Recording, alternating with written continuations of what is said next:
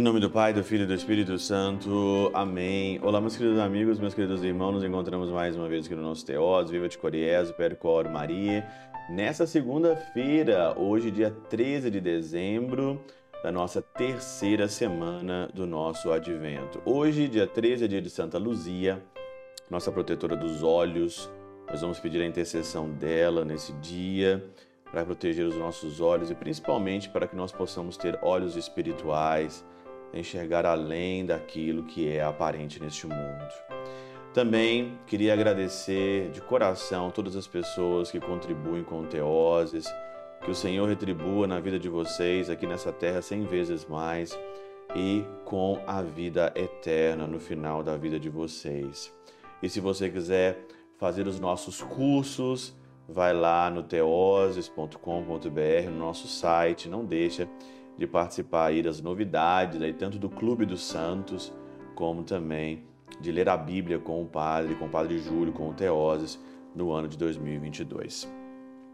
O evangelho de hoje, ele é aí de Mateus capítulo 21, versículo 30, 23 a, 23 a 27, né?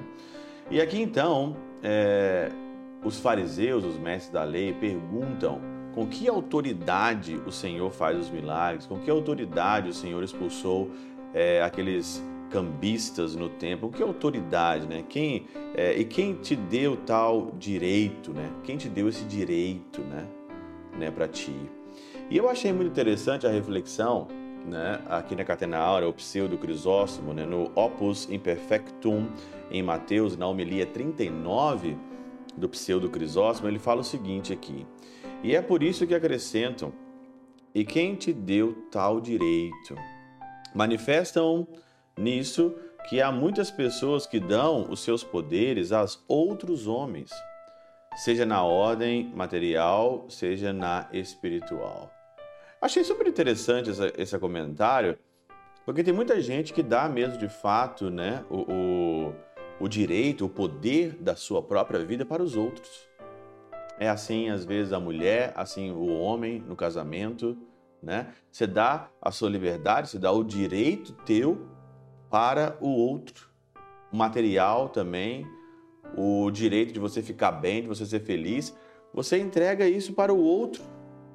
Então o outro determina na tua vida o que, o que acontece na tua vida espiritual, na tua vida material, na tua vida emocional, na tua vida psicológica. Então tudo que acontece lá, você deu o direito para ele. Acontece isso no namoro, no casamento, na vida religiosa, na vida de padre. Outras pessoas. Então, quem te deu esse direito? Perguntaram para Jesus: quem te deu esse direito, né, de você agir dessa forma? Como se dissessem: não nascesse de família sacerdotal. O Senado não concedeu a ti, César, tão pouco. Você não é, você não é sacerdote, você não é nada. Quem te deu esse direito? Mas se tivesse acreditado que todo poder vem de Deus, nunca ter-lhe-iam perguntado: e quem te deu este poder? Cada homem julga de, acor julga de acordo consigo mesmos os demais. Todo mundo julga os outros, né? Consigo mesmo, julga os outros a partir do seu ponto de vista. Então eles estavam julgando Jesus aqui do ponto de vista deles. Nós somos sacerdote, nós somos as pessoas aqui gabaritadas. Quem que você é? Que poder é esse? De onde veio isso? Então cada homem julga de acordo consigo mesmo, de acordo consigo mesmo os demais. E aí então acrescenta aqui, né? O fornicador não crê que haja alguém que possa ser casto. A pessoa que não vive a castidade, ela não acredita que possa existir a castidade. A pessoa que, eh, que não é honesta, ela não acredita que, que a pessoa, outra pessoa não rouba. Não, mas se você não faz isso, nossa, mas você é isso? Nossa, você não fica bêbado? Nossa, você não fuma? Nossa, você não faz isso? No... Ah, por quê? Porque cada um julga os outros conforme o seu próprio umbigo, consigo mesmo. Cada um julga o outro conforme sigo mesmo. Então, se eu não vivo uma coisa, então eu acho também que o outro não vive. E isso acontece na vida religiosa, isso acontece na vida de padre, isso acontece aqui, né?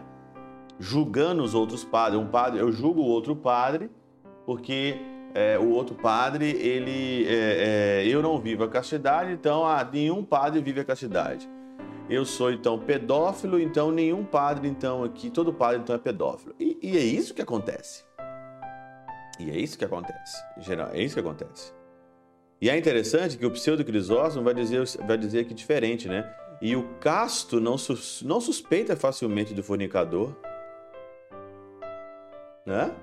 Uma pessoa que vive a castidade, ela não suspeita que a outra não viva, porque é tão normal viver a castidade.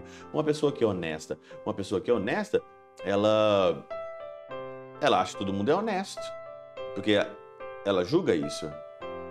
Tem uma história de São Tomás de Aquino muito interessante, é que um confrade, né, um, um, beneditino, disse para São Tomás de Aquino: São Tomás de Aquino, vem aqui, tem um boi voando na janela, tem um boi voando no céu. São Tomás de Aquino correu, correu, correu, correu e olhou lá e viu que não tinha nada, não tinha nenhum boi voando pela janela. E aí o rapaz então falou com São Tomás de Aquino, né? É, Nossa, como você é tolo! Como que você é tolo acreditar que um boi pode voar? Aí São Tomás de Aquino falou assim: Não, eu não, não, eu não acredito, não, não, eu não fiquei espantado por causa que um boi possa voar ou não voar. Eu fiquei espantado, eu não sabia que um religioso poderia mentir. Por quê? porque São Tomás de Aquino não mentia. Então, assustou mais a Santo Tomás que um religioso estava mentindo do que um boi possa voar.